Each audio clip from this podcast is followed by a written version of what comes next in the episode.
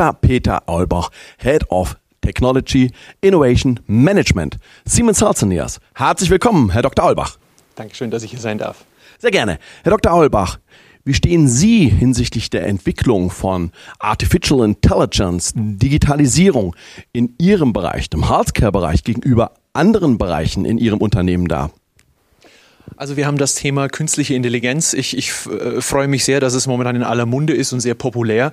Ähm, äh, mit einer großen Genugtuung beobachtet diese diese Welle. Ja, gibt ja diese sogenannten Gartner Hype Cycle, in dem wir uns gerade mitten befinden. Äh, mit Stolz kann ich sagen, dass wir das Thema künstliche Intelligenz seit über zwölf Jahren äh, sehr aktiv in unseren Systemen anbieten. Und da komme ich jetzt gleich zu den vier Feldern, wo wir künstliche Intelligenz schon lange für uns erschlossen haben, unsere Kunden den Nutzen wertschätzen jeden Tag und wo wir zukünftig hinwollen. Also erstens haben wir das Thema künstliche Intelligenz bei uns äh, eingeführt in dem äh, äh sehr populären Thema äh, Bildrekonstruktion. Äh, Sie wissen vielleicht, äh, CT und MRT-Systeme produzieren Unmengen an Rohdaten, die erstmal kein Bild sind. Dazu braucht es komplizierte mathematische Algorithmen und die profitieren von künstlicher Intelligenz. Ich will gar nicht in die Details gehen, aber was dann damit möglich ist, ist, dass ich zum Beispiel bei computertomografischen Systemen durch den Einsatz künstlicher Intelligenz und der Bildrekonstruktion äh, Röntgendosis sparen kann. Das geht bis zu 80 Prozent von vormals äh, äh, Scan-Untersuchungen, kann ich bis zu 80 Prozent Dosis einsparen, ohne Bildqualitätseinschränkungen, also gleicher diagnostischer Wert. Ich kann Kontrastmitteldosen, das ist besonders interessant für Patienten älter, die äh, äh, ähm, ähm, ähm, Themen mit den Nieren haben, ja, äh, nephrotoxische Wirkung von Kontrastmittel, kann man Kontrastmitteldosis reduzieren, ohne Bildqualität im Kontrast zu zu-Signal-Verhältnis zu haben. Ähm, seit wenigen Jahren haben wir das auch bei der Magnetresonanztomographie, ist noch anspruchsvoller dort. Hier wenden wir künstliche Intelligenz an, um zum Beispiel Scanzeiten drastisch zu reduzieren. Stellen Sie sich das beim Herz vor. Also das war eine Key-Enabling-Technologie, um, um das Thema Herzbildgebung für das MRT einem breiteren Patientenspektrum zugänglich zu machen. Und äh, woran wir gerade forschen, im, weil wir da schon so einen langen Track Record haben, gerade eben geht unsere Forschung in die Richtung, ähm, stellen Sie sich Folgendes vor, heute äh, bauen wir Geräte, Bildgebungsgeräte, äh, wo ein Mensch vor einem Monitor sitzt in einem dunklen Raum. Äh, der Mensch äh, kann müde sein, der kann unterschiedliche Ausbildung haben, unterschiedliche Aufmerksamkeit und der schaut dann mit seinen doch überschaubaren Sinnen auf ein Bild, was wir ihm gerechnet haben nach besten Regeln der Kunst, mit 256 äh, Grauschattierungen, die er differenziert differenzieren kann. Sie merken, wo ich hinaus will. Eine künstliche Intelligenz ist in der Lage, viel mehr Muster in einem Bild zu erkennen, egal ob das MR oder CT ist. Wir gehen in die Richtung, dass wir künstliche Intelligenz und Mustererkennung auf Rohdaten anwenden wollen, aber immer zum Zweck, den Menschen vor der Maschine zu assistieren, als Assistent, der sagt, schau mal vielleicht nochmal hier, hier habe ich was gefunden, das ist so diffus, das kannst du als Mensch gar nicht wahrnehmen, überprüf das bitte nochmal. Ja? Also das ist so Assistenzsysteme. Jetzt kommen wir ein bisschen in die, in die Neuzeit. Wo haben wir heute äh, KI? KI haben wir jetzt so seit sechs, sieben Jahren auch in der, man sagt im Englischen äh, äh, Conditional Automation. Im Deutschen würde ich vielleicht sagen bedingte Automatisierung. Ähm, äh, unsere Systeme sind mit Sensoren, äh, Kameras ausgerüstet, verschiedenster Naturen, um diese Mensch-Maschinen-Interaktion zu automatisieren. Das geht die Positionierung eines, eines Patienten auf dem Tisch ob das ein MR oder CT ist. Der Tisch weiß, mein Patient liegt richtig. Ich fahre die Höhe des Tisches automatisch. Ich weiß, wo der Scanbereich ist. Der findet das. Künstliche Intelligenz findet auf diesen Bildern äh, Organgrenzen. Wir machen digitale Modelle des Patienten, also Avatare, die wir dann, äh, mit denen wir dann Scans komplett automatisiert und planen können. Aber immer mit dem Mensch als Kontrolleur, der das approved, diese Approbation. Und jetzt komme ich zu dem allerneuesten äh, äh Feld, Anwendungsfeld der KI, wo wir auch führend sind und auch Produkte schon haben seit mehreren Jahren. Das ist einmal das ganze Thema Imaging Biomarker, um mal so eins dieser Buzzwords zu nennen. Also Extraktion von Information aus Daten. Da haben wir automatisierte Systeme, die man im Internet sehen kann und auch kaufen kann unter dem äh, Motto AI Red Companion, steht für Artificial Intelligence Radiologie Companion. Software, die aus Lungendaten, aus Abdomendaten, äh, äh, äh Kopfdaten, Prostata, also äh, wir unterstützen verschiedene Krebsarten schon, wo wir diese Imaging Biomarker automatisch extrahieren, um dem Radiologen den schnellen Befund zu ermöglichen. Die neueste Entwicklung geht in die Richtung Clinical Decision Support Systeme, die durch künstliche Intelligenz unterstützt werden. Eines unserer Produkte, was wir da schon im Markt haben, nennt sich AI äh, ähm, äh, Pathway Companion.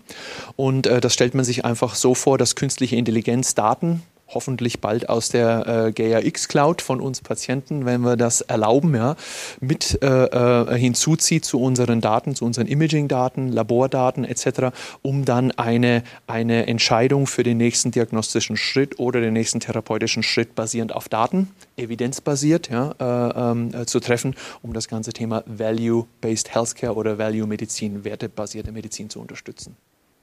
Sie arbeiten am digitalen Zwilling.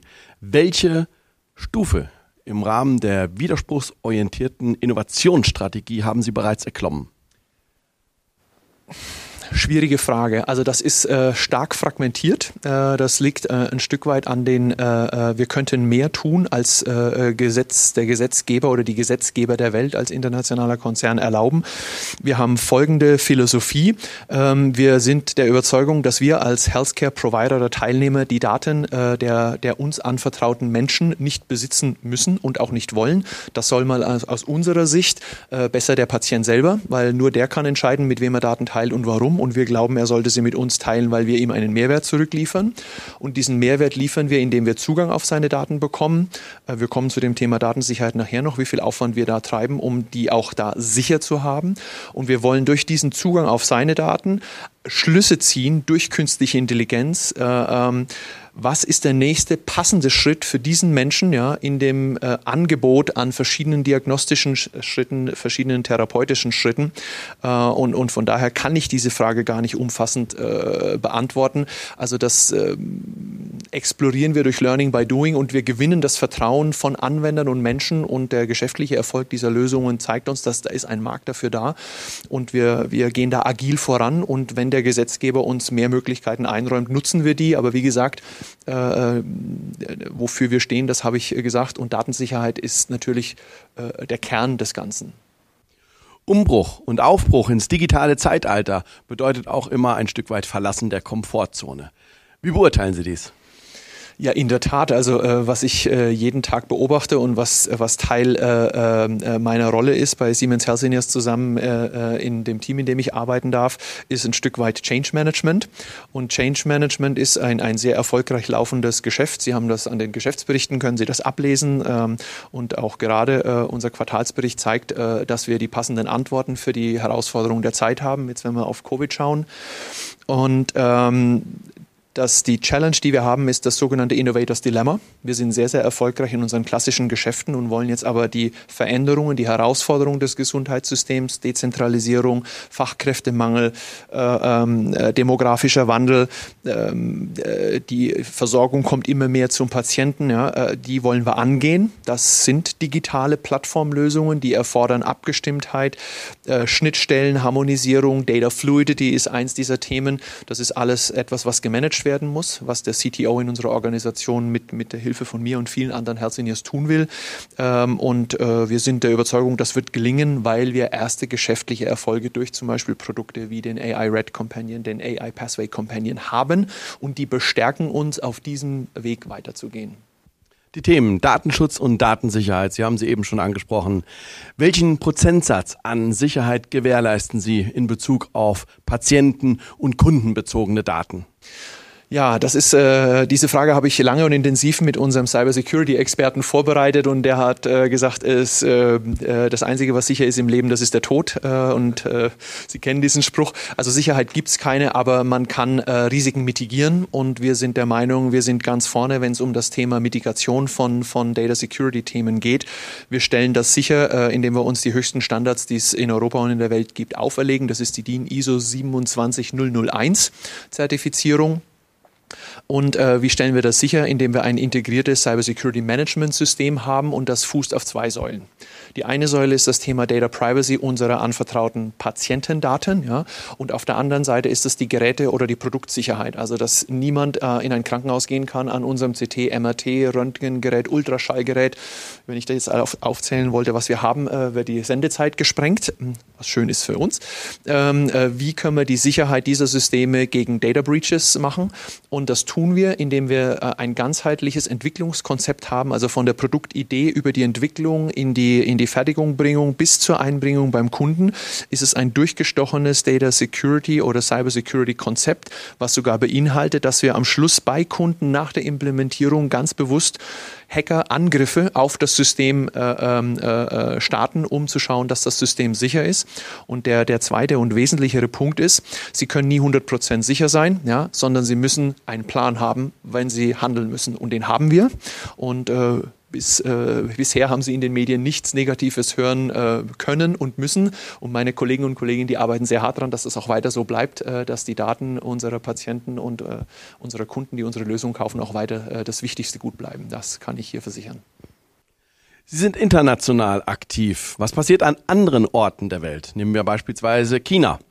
Wie werden dort Themen rund um künstliche Intelligenz, Digitalisierung diskutiert? Ja, ich meine, Sie bekommen viel in den Medien mit. Ich will nicht alles nochmal wiederholen. Die, die äh, Herausforderungen, das ist ganz interessant, die ich eingangs oder vorhin in der äh, anderen Frage erwähnt habe, sind auch für äh, chinesische Gesundheitssysteme oder das System dort und die, und die, die Menschen, die daran partizipieren, gleich. Das ist Fachkräftemangel, das ist eine, eine Dezentralisierung von Gesundheitsversorgung. Auch Chinesen möchten, wenn sie äh, weit entfernt von Städten oder Zentren leben, eine, eine gute Behandlung haben. Äh, das ist häufig schwierig. Das müssen wir jetzt gar nicht nach China gehen. Das ist schon auch in Deutschland teilweise so. Und, und dort aus verschiedenen politischen Gründen, die ich gar nicht erörtern möchte und kann, ähm, steht man dem Thema Digitalisierung äh, anders gegenüber, offener. Ja, das hat was mit dem politischen System vielleicht zu tun. Und man, äh, man nutzt den, den Pain, ja, den Schmerz, den man hat, nämlich in dem großen Land die Gesundheitsversorgung flächendeckend zu heben. In Zentren, glaube ich, klappt das mittlerweile schon sehr gut. Nutzt man äh, oder umarmt man, würde ich mal sagen, digitale Technologien, äh, Vernetzung, künstliche Intelligenz, Plattformen, digitales Bezahlen ist auch ein weiterer Treiber, äh, viel offener und guckt sich die Chancen an. Äh, das würde ich ich mir stärker wünschen für Europa, wo wir doch äh, neuen Technologien äh, zögerlich gegenüberstehen, erstmal abwartend. Ich würde mir wünschen, und da, dafür stehen wir auch in unserer Company, äh, dieses Thema aktiv zu nutzen und vielleicht einem Beispiel, wie es in China jetzt äh, Furore macht. Ja? Äh, Ping äh, and Good Doctor ist etwas, was ich jedem empfehle, einmal zu googeln oder mit einem anderen vergleichbaren Browser, um jetzt hier keine Produktwerbung zu machen, zu suchen. da findet man Erstaunliches. Ein 2019 gegründetes Startup-Unternehmen, in Hongkong gegründet, Marktkapitalisierung damals 14 Milliarden Euro. Und äh, die bieten quasi vier Säulen an, äh, die man heute im Gesundheitssystem in einem Krankenhaus finden würde. Und das bieten die digital an. Das heißt, einen Termin finden mit meinem Doktor, eine Konsultation, ähm, äh, dann auch ein äh, virtuelles Hospital, einen virtuellen äh, äh, Krankenhausbesuch, wo einfachste Diagnostik gemacht wird und last but not least Pharma Pharma, also im Prinzip Medika Medikation. Das stellen Sie sich wie folgt vor. Ich bin jetzt ein äh, äh, auf dem Land lebender Chinese und mir geht es nicht besonders gut. Dann äh, weiß ich in meiner Stadt um die Ecke, da steht ein roter Container, da steht Pinge Good Doctor drauf, das ist eine Telefonzelle, da gehe ich rein, setze mich hin und dann führt ein Computer einen Dialog mit mir und dann äh, wie Ada Health gibt es viele äh, dieser Apps schon in Deutschland, äh, führen sie einen Dialog, mir tut es hier weh, mir tut es hier weh, wenn ich drauf drücke, ich habe das seit 14 Tagen, wenn ich da drauf drücke, tut es hier auch weh. Dann sagt die künstliche Intelligenz, die übrigens die Daten von 750 Millionen Datensätzen hat, das war die Zahl, die vor einem Jahr bekannt war, vielleicht ist sie mittlerweile schon doppelt so groß, dann sagt Ihnen die KI mit einer hohen Wahrscheinlichkeit, was Ihnen fehlt. Und im einfachsten Fall sagt die KI, wissen Sie was, äh, Sie haben eigentlich nur äh, Kopfschmerzen oder Schmerz, äh, das geht wieder rum, nehmen Sie sich beim Rausgehen draußen ist ein äh, Automat, der die 100 gängigsten Medikamente vorrätig hat. Das wird automatisch abgebucht von Ihrem elektronischen Bezahlsystem und während Sie rausgehen, liegt im Fach unten schon äh, die äh, Kopfschmerztablette und elektronisch bekommen Sie gesagt, wann Sie die wie einzunehmen haben und wenn es nicht besser wird, kommen Sie in 14 Tagen nochmal. Nehmen wir an, das ist der Fall. Dann kommen Sie wieder in diesen Bus. Jetzt führen Sie den Dialog und jetzt sagt das System, nehmen Sie mal hier die Blutdruckmanschette vorne aus dem Schubfach, legen Sie die an, nehmen Sie vielleicht später mal ein Ultraschallgerät in die Hand, halten Sie das in diesem Winkel hier hin, messen Sie mal die Temperatur, schauen Sie mal hier äh, in das äh, Okular rein, wir vermessen mal den Augenhintergrund. Also Sie merken schon, da kommt Sensorik hinein, alles, was man dezentral tun kann und das wird immer mehr um vor Ort sich ein Bild der Situation zu machen. Und jetzt stellt äh, die künstliche Intelligenz fest, das ist nichts, was ich mit den 100 Mittelchen, die ich hier draußen vorrätig habe, lösen kann. Der Mensch braucht jetzt eine Konsultation. Und dann wird ein beliebiger Arzt der oder Ärztin, der in diesem System online ist, und das sind mehrere äh, Hunderttausende in ganz China, der bekommt dann einen Call, und zwar der, der gerade frei hat, und der kann sonst wo sitzen, und der wird dann in diesen Booth in the middle of nowhere geschaltet und schaut sich diesen Menschen an und führt mit dem ein Gespräch und sagt dann, Sie brauchen jetzt ein CT oder ein MRT vielleicht eins von Healthineers und das nächste finden Sie um die Ecke und das System macht Ihnen einen Termin automatisch. Und die Bilder werden in den Digital Twin, die Healthcare Cloud, dort geladen. Ähm, äh, sehr, sehr begeisternd. Äh, und jetzt halten Sie sich vor Augen, was ist in Covid passiert. Die einzigen Zentren Verkehr, das sind Krankenhäuser dort, flächendeckend, die geschlossen werden. Wo gehen denn die Menschen jetzt hin? Diese Plattformen, ja, äh, wie zum Beispiel Ping Good Doctor, oder auch Ali Health, was eine andere ist, ja, die haben in dieser Zeit, wo äh, während des Lockdowns auch in China, haben sich die Besucherzahlen in den Bereich 1,1 Milliarden äh, von vormals 350 Millionen äh, äh, gesteigert. Die äh, registrierten Teilnehmer haben sich verzehnfacht, die Online-Konsultationen verneunfacht. Also da ist ein riesen Need, wir sagen ein Need, ein Unmet Need und der wird äh, bedient von einer solchen Plattform. Über die Hintergründe, wie diese Plattform kommt und wie man mit Daten dort umgeht, kann man trefflich streiten. Das steht mir nicht zu und will ich hier auch nicht tun. Ich rege aber an, sich das anzuschauen. Da bekommt man ein Bild dafür, äh, wie kann Gesundheitsversorgung in der Zukunft ausschauen. Und ich glaube, wenn Sie diesen chinesischen Menschen fragen, ja, der ganz weit draußen vielleicht als Landwirt arbeitet und der äh, diesen nächsten roten Buß um die Ecke hat, wenn Sie den fragen, wie der zur Digitalisierung steht, könnte ich mir vorstellen, dass der ganz zufrieden ist, weil der sagt, wissen Sie, ich habe jetzt äh, ich bin ein Reisbauer, ich kann nicht jetzt äh, mit dem Zug 1000 Kilometer nach Peking fahren, dort fünf Stunden warten, um dann zehn Minuten mit einem Arzt zu reden, der mir dann was verschreibt, was ich nicht bezahlen kann. Und dann fahre ich enttäuscht wieder zurück und in der Zeit kann ich mein Feld nicht bestellen und vielleicht ist meine Ernte ausgefallen. Also das, ähm, Sie merken, ich werde da schon vorsichtig emotional und ich würde mir wünschen, dass wir in Deutschland auf solche Modelle gucken und die adaptieren und uns zusammentun und überlegen, was können wir davon lernen und bei uns annehmen und Technologie wieder mehr umarmen und die Chancen sehen, äh, mehr die Chancen sehen als die Risiken. Wir stehen bereit dafür bei Health News. Lassen Sie uns die Zukunft gemeinsam gestalten. Herr Dr. Aulbach, vielen herzlichen Dank. Vielen herzlichen Dank für dieses Forum. Ich habe äh, tolle Menschen hier kennengelernt, die gleichgesinnt sind und äh, ich habe das Gefühl, es kann sich was bewegen. Dankeschön.